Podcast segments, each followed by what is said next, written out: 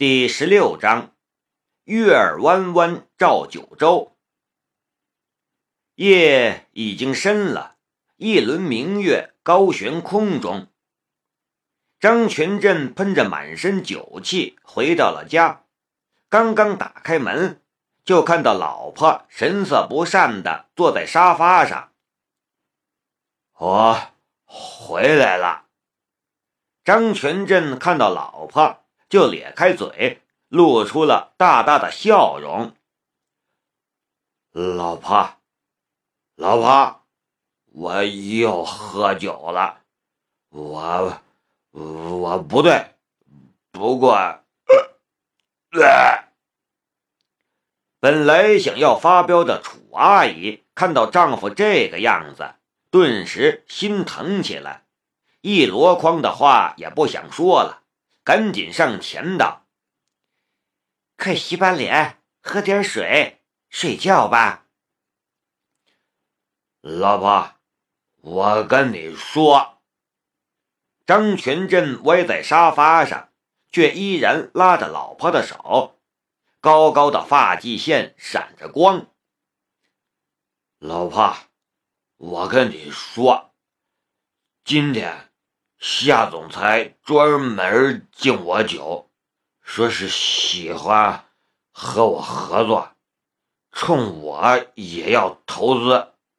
我们局长他算个屁，就连顾县长都要敬我酒。老婆，嘿嘿，老婆，你干什么呀？孩子在屋里呢，不嫌丢人呐？楚阿姨哭笑不得，甩开了他的手。我去给你洗毛巾。飞林，飞林！张全振又叫了起来。张飞林穿着睡衣走出来，坐到沙发上，帮他老爸打着扇子。爸，你又喝多了。我今天高兴，飞莲，等奖金发下来，我我就可以送你一部你自己的相机了。你喜欢啥，随便选，爸爸送你。你呀，喝了酒就丢人现眼。楚阿姨恨不得捂住张全振的嘴。老婆，以后我就再也不用喝酒了，不用喝了，再喝，让姓高的那狗日的去喝，看他还敢不敢给我甩脸色。张全振拽着母女俩的手，死活不放开。口里胡言乱语，终于是睡去了。唉，楚阿姨叹了一口气。往日里，张群振喝了酒回来都闷闷的，今天看来是真高兴了。以前张群振每次回来都闷闷不乐，睡觉做梦都在骂娘。一家之主的丈夫不开心，整个家就快乐不起来。那段时间，整个家都笼罩着一股不好的情绪。到底遇到什么好事儿了？怎么突然就开心起来了呢？今天又为了啥喝酒？楚阿姨很疑惑。谁知道呢？张飞林抿着嘴，抬头看向了窗外的月亮。夜深了，王世豪和他的父亲才拖着满身疲惫回到了家。小点声，你妈应该睡了。王叔叔轻轻推开虚掩的大门，却听到啪嗒一声轻响，啪一声。王世豪打开了手电，就看到一个纸袋子倒在门边什么东西？王叔叔一愣，把二八自行车停好，捡起来纸袋一看，手都哆嗦了起来。爸，是啥东西？看到老爸的表情，王世豪的心咯噔一下，生怕是什么不好的东西，赶忙向前探头一看，也愣住了。两沓红彤彤的东西正静静躺在纸袋里，里面还有一张纸条，歪歪扭扭，写着几个字：“嘘。”你的学费，最后有一个 D 字头的表情，最后的表情笑得超销魂。爸，王世豪和自己老爸面面相觑，半晌，他们才抬头看向天空。难道老天也知道他们困难，所以来帮他们了？天空中一轮明月高悬，如水的月色同样映照在幽静的小院里。在小院的一角，曾经摆着木头、石头，甚至一根钢管，而现在这些东西都已经粉碎。庆林秋手持那根枯枝，呆若木鸡。小秋。你半夜不睡觉，在外面叮叮当当干什么呢？房间里传来庆老爷子不满的声音：“爷爷，我睡不着，打一趟拳，这就睡。你敢把我的盆景打坏了，仔细你的皮！”庆老爷子威胁道：“放心吧，爷爷。”庆林秋连忙回答道，然后他咬咬牙，抬头看向了天空。我的个玉皇大帝、神仙姐姐，这到底是个什么东西？为什么威力那么大？小叔啊，小叔，你到底是什么人呢？明月无语。这世界上没有人会给他解答。文吉宾馆的一间套房里，躺在床上的夏一瑶翻来覆去也睡不着。喝酒之后，胃里翻江倒海一般难受，白天的事情像过电影一般来来回回。即便是对他来说，投资开发区也不是一件小事儿。既然睡不着，干脆就披起来，走向了阳台。想起白天所经历的事儿，夏一瑶觉得神秘、奇妙而好笑。他看向了宾馆的大门外，突然想起白天南明找他借钱时说的话：“谢谢姐借我这些钱，我一时半会儿可能还不上，不过……”我可以先付点利息。这傻小子，利息他能付什么利息呢？姐，你如果晚上睡不着的话，去大门口找零零八八号警车上的小李警官，就说我让你去的。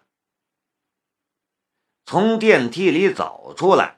夏一瑶看到守在大门口的保安和警察都在打瞌睡，折腾了一天，大家都累了。他轻手轻脚走出宾馆的大门，向着大门外走去。两辆警车停在大门外，有红色的光点儿在明明灭灭，一束光照在前面那辆车的牌照上，零零八八。没错，小李正靠在车门上吸烟，看到从大门里走出来的那窈窕的身影，顿时一个机灵，丢下了手中的香烟，站直了身体，敬礼道：“夏总裁。”小李警官。夏一瑶觉得小李有些熟悉，应该是白天见到过。南明说让我来找你，请进。小李连忙侧身拉开了副驾驶的位置。要带我去什么地方吗？夏一瑶有些疑惑，但出于对南明的信任，还是坐了上去。然后他就记不起来自己说了什么，做了什么了。小李挥手拍散了四周漂浮的烟雾，拿出一条毯子，帮在副驾驶座上睡熟了的夏一瑶盖上，自己就站在了车外。滴滴一声轻响，小李取出手机，就看到是同住单身宿舍的同事发来的短信：“今晚不回来了，听说梁局为你请功了。你小子走了什么狗屎运，竟然能找到夏总裁？嘿，哥能有今天，可不是靠运气的。”小李神采飞扬的回了一条短信，想起一直很喜欢嘚瑟的室友接到这短信的表情，情不自禁露出了微笑。小李抬头看向了天空，一轮明月就高悬在那里。卧室里，南明连续在任务清单上打了好几个对勾。给自己的手机插上数据线，听到“滴”一声充电提示声响起，才把手机丢到了床头柜上。然后他翻了一个身，眼珠子咕噜噜转了几圈，看到能量已经有两格半，心满意足的笑了。做了一天好事的感觉真爽，这成就感。棒棒的，睡觉。城关镇派出所里，脸上一个大鞋印子的光头大汉哭喊道：“放我出去！放我出去！我们才是受害者呀！” 其他几个人都靠墙坐着。黄毛对蓝毛道：“老大崩溃了。”喂，你揉了眼，别碰我行不行？我我真的色弱吗？我的头发是啥颜色？红毛拽着女生，困死了！你能不能别那么多话？我刚梦到我买了防晒衣。女生拍开他的手，又把脑袋缩了起来。月光从窗户里斜斜照进来，像是一层轻纱笼罩在房里。卧室里已经闭上眼的南明突然睁开了眼睛，不知道为什么，南明翻来覆去总是睡不着。他又拿起了手机，在上面单列了几个待办事项。待办事项清单，我好像。恋爱了，他瞪着两只眼看着天花板，软软柔柔的幸福感包裹着他，却让他无论如何也睡不着。再这么下去就要浪费能量了。既然都有两根半了，嘿嘿，银色的光芒一闪。三分之一格的能量化成了强化之力，然后全部涌入了单人床里。毫无疑问，我的床是全天下最舒服的。睡觉。农家院里，庆林秋也是大睁着眼，死活睡不着。那二十四小时开机的手机突然响起。庆林秋猛然翻身而起，接起了电话。林秋，有紧急任务需要你去支援，直升机五分钟之后到达一号集合点，具体任务会有人告诉你。电话里传来庆林秋上司的声音。是。庆林秋从床下拽出了一个包裹，冲了出去。爷爷，我有紧急任务，立刻归队。庆林秋对着庆老爷子的房间叫了一声：“好，注意安全。”庆老爷子淡然道：“是。”庆林秋应了一声，旋风一般冲出去。但刚刚冲出大门，又风一般跑了回来，从床底下拽出了那根树枝，珍而重之的塞进了背包里。冲出胡同外的大街上，一架直升机正在缓缓降落。庆林秋三两步跃上机舱里，就有一个耳机递过来。毒枭梁三发今日被执行死刑。悍匪之王李土斌在押解途中被人劫走，敌人有五人以上，怀疑是毒枭梁三发的余孽，已躲入山区，紧急调集特战大队成员庆林秋前来支援。任务：剿灭余孽，击杀李土斌。林秋，李土斌曾经是你之前。山地战综合成绩第一名，此战非常危险。耳机里传来的声音略有些犹豫。